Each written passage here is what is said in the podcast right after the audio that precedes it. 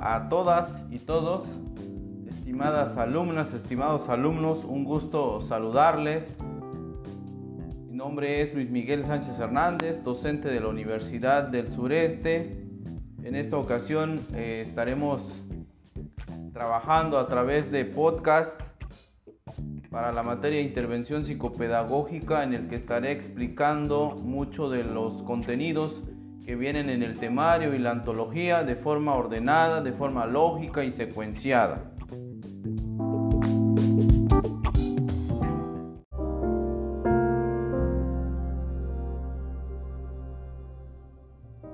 Comenzando con los temas de la materia, primero tenemos que definir qué es la intervención psicopedagógica la intervención psicopedagógica es el conjunto de actividades profesionales que puede realizar un psicólogo, un psicopedagogo o en su defecto un pedagogo en contextos escolares que tienen como objetivo conseguir una mejora en la calidad de la enseñanza y una mejor adecuación de esta a las características de los alumnos. En resumidas cuentas, entonces, la intervención psicopedagógica trata de ayudar al alumno para que éste pueda aprender de acuerdo a sus características. Ese apoyo lo puede realizar desde un psicólogo hasta un docente y pudiendo ser también un psicopedagogo, ¿no? E, este apoyo del que estamos hablando tiene que ver con que muchos de los alumnos presentan algunas necesidades educativas especiales. Requieren entonces una atención individualizada, una atención personalizada. Para ello intervendrán algunos profesionales para revisar qué tipo de apoyo requiere, en dónde, cuándo y cómo. Esa es la intervención psicopedagógica, de modo de que todos los alumnos puedan aprender los contenidos que vienen dentro de la planeación didáctica. Eh, siguiendo con las definiciones, ¿qué es la educación especial? Yo decía hace rato con respecto a la intervención psicopedagógica que pueden existir algunas, algunos y algunas niñas que requieran de una atención muy individual. Eh, esto tiene que ver con que presentan alguna necesidad educativa especial. Ahora bien, ¿qué es la educación especial? Pues es un servicio de apoyo que se atiende a la educación en general, que estudia de manera global e integrada los procesos de enseñanza-aprendizaje y que se define por los apoyos necesarios nunca por las limitaciones de los alumnos, con el fin de lograr el máximo desarrollo personal y social de las personas en edad escolar que presentan por diversas razones algún tipo de necesidad educativa especial. Entonces la educación especial surge como consecuencia de la diversidad educativa que existe en cada uno de nuestros niños. Desde el momento que nosotros nacemos tenemos una individualidad. Esa individualidad nos hacen seres únicos, nos hacen seres especiales. Pero hablando en el terreno académico, hay algunos niños que aprenden de una forma muy diferente que el resto. Hay otros que de alguna forma vamos a evaluarlos, mientras que otros eh, requieren de otro tipo de evaluación. ¿Por qué? Por las mismas características del niño. En este caso podemos hablar de niños con eh, algún trastorno de déficit de atención e hiperactividad, eh, niños con Asperger, niños con autismo, niños que pueden tener problemas eh, de la conducta, niños con alguna discapacidad, bien sea visual, una discapacidad motora, una discapacidad cognitiva o psicosocial. Entonces, hablando de este tipo de niños, requieren una atención eh, muy focalizada, requieren ciertos apoyos, requieren una atención eh, pues de alguna forma eh, con ciertos profesionistas, con ciertos profesionales para que puedan atender esa necesidad y puedan acceder al contenido propuesto dentro de la planeación didáctica. Hoy día la, educación especial entonces se focaliza a todos aquellos niños que puedan tener alguna dificultad de acceso al contenido del currículum. ¿sí? Eh, por ejemplo, hablamos de un niño con debilidad visual, probablemente la lectura, la escritura se le vaya a dificultar. Entonces la educación especial tratará de apoyar o va a apoyar a este niño haciendo una serie de adecuaciones y proporcionándole herramientas de modo de que pueda leer, pueda escribir sin importar esta aparente limitación de la debilidad visual. Por eso es que la educación especial trata de, incorporar a todos los niños al proceso de enseñanza-aprendizaje, pudiendo apoyarlos a través de una adecuación curricular, proporcionándole equipo eh, especializado, algún instrumento eh, muy específico para que con ello pueda eh, aprender. Ahora, ¿qué tipos de necesidades educativas especiales existen? pues podemos encontrar niños con altas capacidades intelectuales. Dentro de ellos podemos mencionar a los niños genio, los talento y los superdotados. Las altas capacidades intelectuales son necesidades educativas especiales porque igual no siguen el ritmo que el resto de sus compañeros. Estos están por arriba de todas las actividades que los demás están ejecutando, los hacen con mucha rapidez, inclusive les puede aburrir el, contenido o la actividad que, están, eh, que está trabajando el maestro. ¿Por qué? Porque les resulta muy fácil y si les resulta muy fácil pues no es interesante, no llama la atención y probablemente se dediquen a interrumpir a sus demás compañeros, se eh, estén interrumpiendo la clase del maestro, estén queriendo salir y el maestro puede confundirse, puede decir que a lo mejor tiene características de un TDAH o que es un niño rebelde. Sin embargo, sería importante hacer una eh, evaluación para medir la capacidad intelectual del propio niño. Entonces, los que tienen altas capacidades cognitivas son personas con necesidades educativas especiales. Ahora, ¿cuál es la, contraparte de las altas capacidades intelectuales? Los niños que tengan algún, alguna dificultad intelectual, ¿no? Hoy se le llama discapacidad intelectual, lo que antes se denominaba como retraso mental, es una palabra ya obsoleta y discriminante. Eh, también estos niños que presentan esta discapacidad intelectual por no eh, llegar al ritmo del resto de sus compañeros se les dificulta leer, escribir, aprender sumas, restas, multiplicación, división, atender a las indicaciones. También eh, son niños con necesidades educativas especiales. También podemos encontrar a los niños con dificultades del aprendizaje, como puede ser la dislexia, la discalculia, la disgrafia, la disortografia, eh, la tartamudez, algunas afasias. Esas son dificultades del aprendizaje. Las discapacidades pudiendo ser una discapacidad visual, una discapacidad física o motora, una discapacidad eh, psicosocial o una discapacidad este, de carácter cognitiva. Estos niños forman parte también dentro de las necesidades educativas especiales porque requieren una atención muy, muy individualizada. También podemos encontrar eh, dentro de las necesidades educativas especiales a niños con enfermedades crónicas y raras. Aquí pueden existir, por ejemplo, los niños o niñas que tengan lupus y eh, e, esta enfermedad puede hacer que el niño se ausente durante mucho tiempo por la propia enfermedad, porque eh, esté en una fase activa la enfermedad y eso le impide llegar a la escuela, o bien porque de forma recurrente tendrían que asistir a, su tratamiento a lugares lejanos.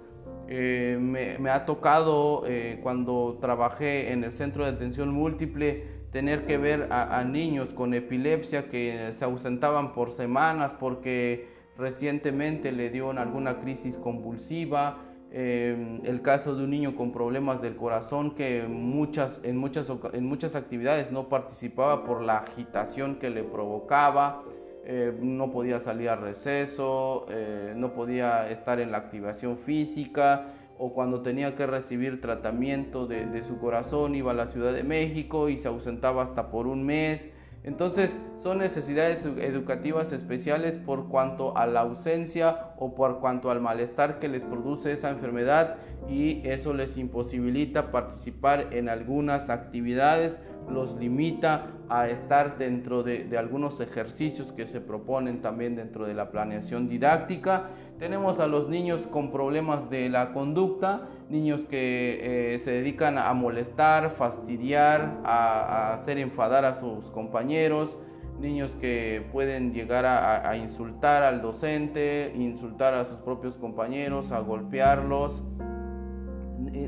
Este, este, tipo de niños tienen condiciones normales, salvo eh, la conducta, donde son niños muy enfadosos, niños que producen daño a sus compañeros también.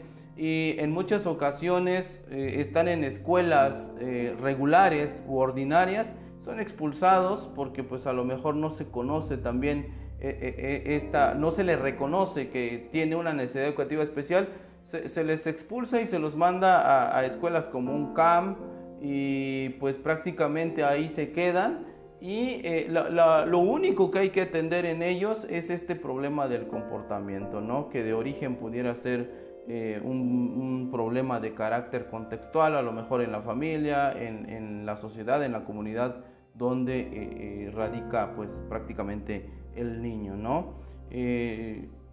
niños de edad avanzada que se incorporan, también tal, tal vez ya no sea tanto el caso en nuestra actualidad, pero aún existen niños que por alguna razón, mm, bien sea socioeconómica o porque constantemente los papás viajaban, eh, nunca se estabilizaron, eh, cambiaban mucho de domicilio, entonces muchos niños pueden estar desfasados con respecto a la edad y al ciclo académico que, en el que se inscriben. ¿no? Un niño, por ejemplo, que está en segundo puede tener 11 años y esos son niños de edad avanzada. También requieren una atención especializada por cuanto a la edad, ¿sí? Y que no coincide con el ciclo académico que está cursando. Tenemos que atender esa parte, ¿no? ¿Qué necesita, que ya sabe, que no sabe? ¿Qué necesitamos este, reforzar eh, en, en este niño, ¿no? Niños con absentismo los niños con absentismo pueden ser por muchas razones, dentro de ellas por enfermedad del, que ya estábamos mencionando, pero también existen niños que, eh, no se presentan a, clase por razones eh, pudiera ser familiares, ¿no? porque a lo mejor hay problemas en casa, eh, violencia doméstica, a lo mejor mucha ausencia de papá, alcoholismo de papá, consumo de drogas en la familia y eso imposibilita de que eh, el niño se le preste la suficiente atención como para llevarlo a la escuela, ¿no? O lo último que se espera es que el niño vaya a la escuela porque hay otro tipo de necesidades dentro de la casa, ¿no? Inclusive eh, la pobreza es un factor de riesgo para el absentismo, ¿no? Muchos niños ya, ya no llegan, dejan de, asistir. Eh, papás a lo mejor que no atienden a sus hijos, ¿no? Negligentes. Entonces, eh, existe este tipo de, necesidad educativa especial con estos niños que constantemente se están ausentando. Si nos damos cuenta, todos estos tipos de niños por alguna razón no acceden al contenido, eh, no aprenden del mismo modo que el resto de sus compañeros o en su defecto están limitados a algunas actividades o ejercicios propuestos por el propio docente. Para ello habría que hacer un ajuste, para ello tendríamos que hacer muchas adecuaciones, tanto dentro de la planeación como dentro del desarrollo de la clase misma. Ahora, ¿qué es una necesidad educativa especial? Ya vimos quiénes eh, son eh, niños con necesidades educativas especiales, pero habría que definir qué es una necesidad educativa especial. Bueno, son alumnos que presentan un ritmo de aprendizaje muy diferente al de sus compañeros, pero cuando decimos muy diferente, hablamos de dos cosas. O no aprenden como el resto de sus compañeros no aprenden lo que deberían de aprender o prácticamente aprenden demasiado rápido. Entonces, dos situaciones. Aprenden de una forma muy lenta o aprenden de una forma muy rápido. Muy lenta por cuanto a los niños que a lo mejor no están aprendiendo lo que el maestro está enseñando o se le dificulta mucho adquirir e, esos conocimientos. O también hablamos de los niños que con capacidades intelectuales que aprenden de forma muy rápida. Entonces, en el caso de los niños con capacidades intelectuales necesitamos dar actividades eh, de acuerdo a sus capacidades un tanto más avanzados y en el caso de los niños que se les dificulta acceder a, cierto contenido tal vez eh, distribuir mejor los temas ir de poco en poco siguiendo el propio ritmo del niño de modo que, que pueda aprender a un ritmo propio no entonces, cuando decimos muy diferente, nos, eh, nos, referimos a eso, ¿no? O muy lento o muy rápido. Entonces, son alumnos que presentan un ritmo muy lento o muy rápido en el aprendizaje, que eso los vuelve muy diferente al de sus compañeros y requieren ciertos recursos de parte de la escuela, ya que los, los recursos con el que cuenta no son suficientes. Por eso dice especial. Necesita algo muy específico para que pueda aprender. Entonces, esas son las necesidades educativas especiales. Por ahí estábamos mencionando la palabra discapacidad. Eh, en el año 2000, bajo el gobierno foxista, se implementó en nuestro país la palabra niños con capacidades diferentes, pero pues no hacía alusión a esta población vulnerable, ¿no? No hacía alusión realmente a la discapacidad. Si nos vamos eh, prácticamente a lo estricto de la palabra, niños con capacidades diferentes, yo creo que somos, son todos los niños, son todos los niños porque tienen, tienen eh, algo diferente en cuanto a sus capacidades, ¿no? Eh, eso eso de, implementar esa palabra no se acomodó, pues se trató como de maquillar la palabra discapacidad para que no fuera discriminante. Yo creo que no es discriminante, más bien es una palabra atinada y muy específica que sí hace una diferenciación a quién o a quienes nos referimos, ¿no? Eh, la palabra discapacidad es una palabra bien usada, no tiene tintes peyorativos ni discriminantes, ¿no? Eh, ¿Qué es la discapacidad? Es un término que abarca las deficiencias funcionales y cuando decimos deficiencias funcionales nos referimos de que eh, tenemos eh, una tenemos la constitución corporal completa, pero a lo mejor no está funcionando. Es decir, tengo mi, mi, mi oído, externo, medio e interno, pero a lo mejor no oigo, ¿no? O sea, tengo el oído, pero no, no oigo, por eso dice deficiencia funcional. Tengo la parte del cuerpo, pero no me está funcionando, ¿no? En, el caso de, las eh, deficiencias em, visuales, por ejemplo, está plena la constitución o la anatomía del ojo, pero pues no miro bien, ¿no? Es una deficiencia funcional porque no funciona correctamente. Por ejemplo, en el caso de una discapacidad motriz, sí tiene la mano, pero a lo mejor eh, la mano no está ejecutando perfectamente eh, algunas funciones, como el caso de recortar, pintar, a lo mejor le va a costar el niño, pero si nos damos cuenta, tiene la mano, tiene los dedos. entonces, ¿qué pasa? Es que no está funcionando adecuadamente los dedos, la mano, ¿no? Para las actividades que requieran cierta eh, habilidad motriz eh, fina.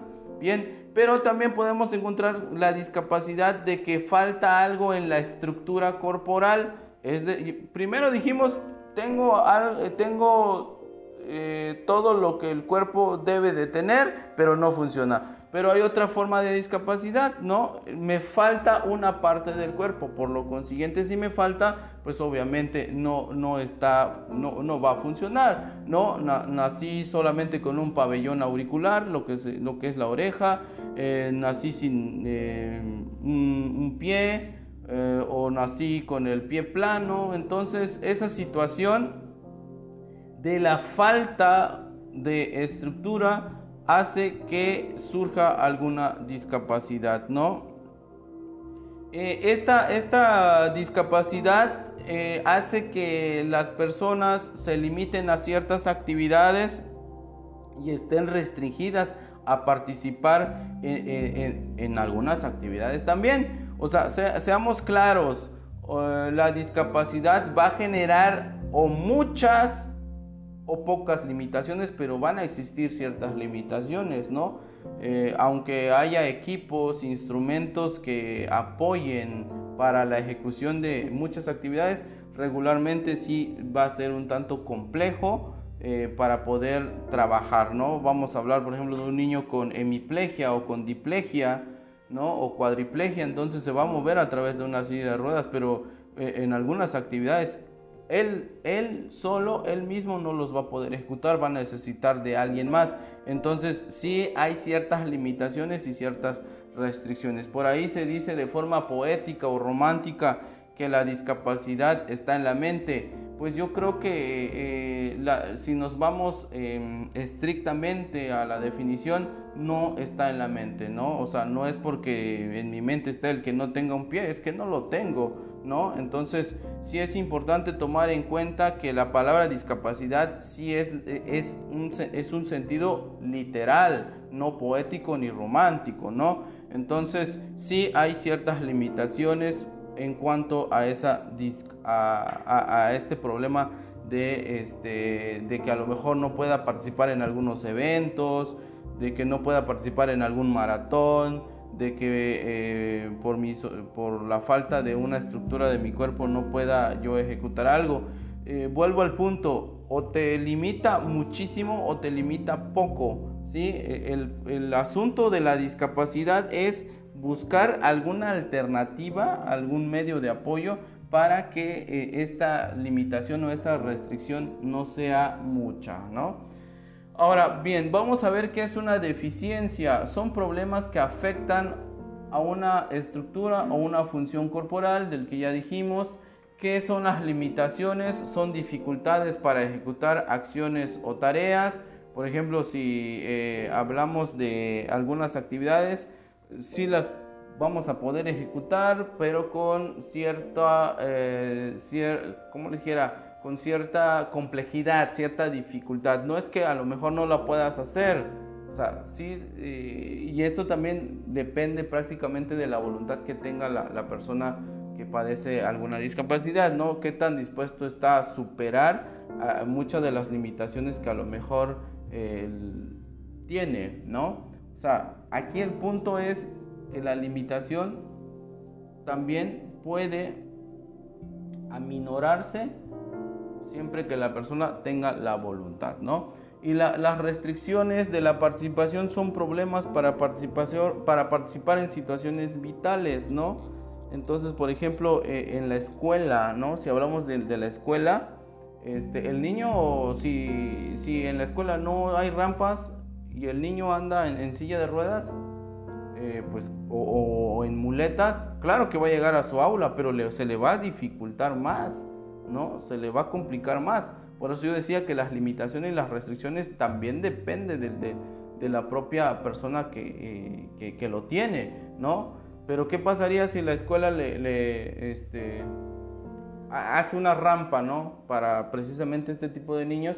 Entonces prácticamente eh, el, el niño ya va a poder subir con mayor facilidad, ¿no? Y cuando decimos restricciones, no necesariamente nos referimos, cuando, perdón, cuando nos referimos a las limitaciones y las restricciones, no necesariamente nos referimos al propio niño que tiene la discapacidad, sino también a la sociedad, al sistema, eh, a la infraestructura que tenemos como sociedad y como Estado, porque pues prácticamente nosotros mismos podemos restringir a este tipo de personas para que no participen. Por ejemplo, cuando hablo de restricciones de la participación, eh, probablemente no haya un sistema de, leyes donde haga obligatorio la inclusión de las personas con cierta discapacidad motriz. O sea, no las vemos. ¿Por qué? Porque ni el mismo Estado también eh, incluye a esta persona eh, en el aspecto laboral. Entonces, las restricciones y las limitaciones está en la persona, pero también lo podemos encontrar dentro del mismo estado, dentro del mismo, dentro de la, de la misma sociedad, que también necesitamos generar un cambio profundo, sustancial eh, en, en, todo lo que nosotros pensamos, en todo lo que nosotros hacemos, porque prácticamente si nosotros vamos a, a un estacionamiento de, de algunas tiendas departamentales, podemos encontrar que la persona que no tiene discapacidad está ocupando un lugar específico para personas con, discapacidad. Entonces, siento que las restricciones y, las limitaciones depende eh, de dos factores, de la persona que tiene la propia discapacidad, pero también de la misma sociedad. Bien, eh, respecto a la educación especial, vemos un panorama internacional y nacional de la siguiente forma. En el mundo se da cuenta eh, que existen dos modelos de educación especial, uno que es el de integración educativa y el otro es de educación inclusiva. Eh, les diré que en junio de 2016 México pasó de un modelo de integración educativa a un modelo de inclusión educativa. Ojo, pasó ese modelo sufrió esa transición a nivel de reforma, a nivel de leyes, porque a nivel sustantivo, a nivel práctico, a nivel real, no. Inclusive no, no, no nunca superamos lo de la integración educativa y ya estamos en otro modelo. O sea, ni terminamos una y ya empezamos otra, ¿no? Y ya después veremos por qué México está en un modelo este, de inclusión educativa a, medias, ¿no? Un tanto este, que, no cuadra, que no embona en la realidad. En México se calcula una población de más de 5 millones de personas con discapacidad. Reitero, existe discapacidad motriz, auditiva, visual, cognitiva y psicosocial. ¿Sale? La ONU propone seis tipos de discapacidad y México acepta dicha clasificación. Eh, México cuenta con el modelo de atención de los servicios de educación especial que se desarrolla mediante dos tipos de servicios a través del Centro de Atención Múltiple Básico y Laboral y el USAER ¿Sale? México cuenta con más de 3.500 USAER y más de 1.600 CAM. Parecen números muy, muy buenos, parecen números que, van, que, tienen mucha cobertura, sin embargo no es así. ¿sí? Entonces eh, hay más USAERs que CAM y si nos vamos a, a si hacemos un análisis el CAM es un centro de atención múltiple escolarizado que abarca desde inicial hasta secundaria, mientras que USAER es, un, es una unidad de servicio y, de atención a la educación regular y no es escolarizada. Entonces estamos un tanto, eh, pues pienso yo, eh, mal, porque deberíamos de tener más CAM que USAER lo ideal, lo idóneo sería tener la misma cantidad de CAM y de USAER. Dicho sea de paso, en esta zona no tenemos USAER, pero sí tenemos un CAM. Entonces, y si nos vamos a, cada uno de los municipios de los estados, incluyendo la nuestra que es Chiapas, vamos a ver que eh, en muchos municipios no hay ni CAM ni USAER. Entonces, la gran pregunta es, ¿será que en, esos municipios donde no hay CAM ni USAER no habrán niños con necesidades educativas especiales? ¿No habrán niños con discapacidad? Claro que sí la hay, pero esa es la falta de, infraestructura en materia de educación especial que tenemos en México, ¿no? Entonces, eh, e, esa es la, enorme paradoja que existe en nuestro país, ¿no? Eh, atendemos más a la educación regular u ordinaria y la educación especial está relegado, está al olvido. La educación especial forma parte del sistema educativo nacional. Eh, nuestras leyes vigentes establecen que la educación especial está destinada a estas personas con discapacidad transitoria o definitiva. Ah, quiero, que, quiero mencionar esta clasificación del que nos menciona este, la, ley de educación. Existe una discapacidad transitoria y una discapacidad definitiva. La discapacidad transitoria son todas aquellas eh, que de alguna forma permiten a la persona desarrollarse con aparente normalidad en su cotidianidad. Sale como puede ser un niño con epilepsia, o un niño con problema de conducta, que eso es una discapacidad psicosocial. Pero el niño con problema de conducta no lo manifiesta a, cada rato, sino en momentos muy específicos. Y la definitiva podemos encontrar a niños con debilidad visual, a niños con problemas motrices, que pues prácticamente todos los días, a todas horas, se está manifestando esta discapacidad, ¿no? Y también considera los, eh, es considerada como una discapacidad los niños con aptitudes sobresalientes como los talentos, los genios y los superdotados. Entonces dice, atenderá a los educandos de manera adecuada a sus propias condiciones. Y educandos se refiere a alumnos, es decir, que las escuelas y los docentes deben de atender a esos niños de acuerdo a sus condiciones, de acuerdo a, sus características, con equidad social incluyente y con perspectiva de género. Eh, se trata de una modalidad de la educación básica que brinda servicios educativos por medio del CAM y las unidades de servicios de apoyo a la atención regular USAER.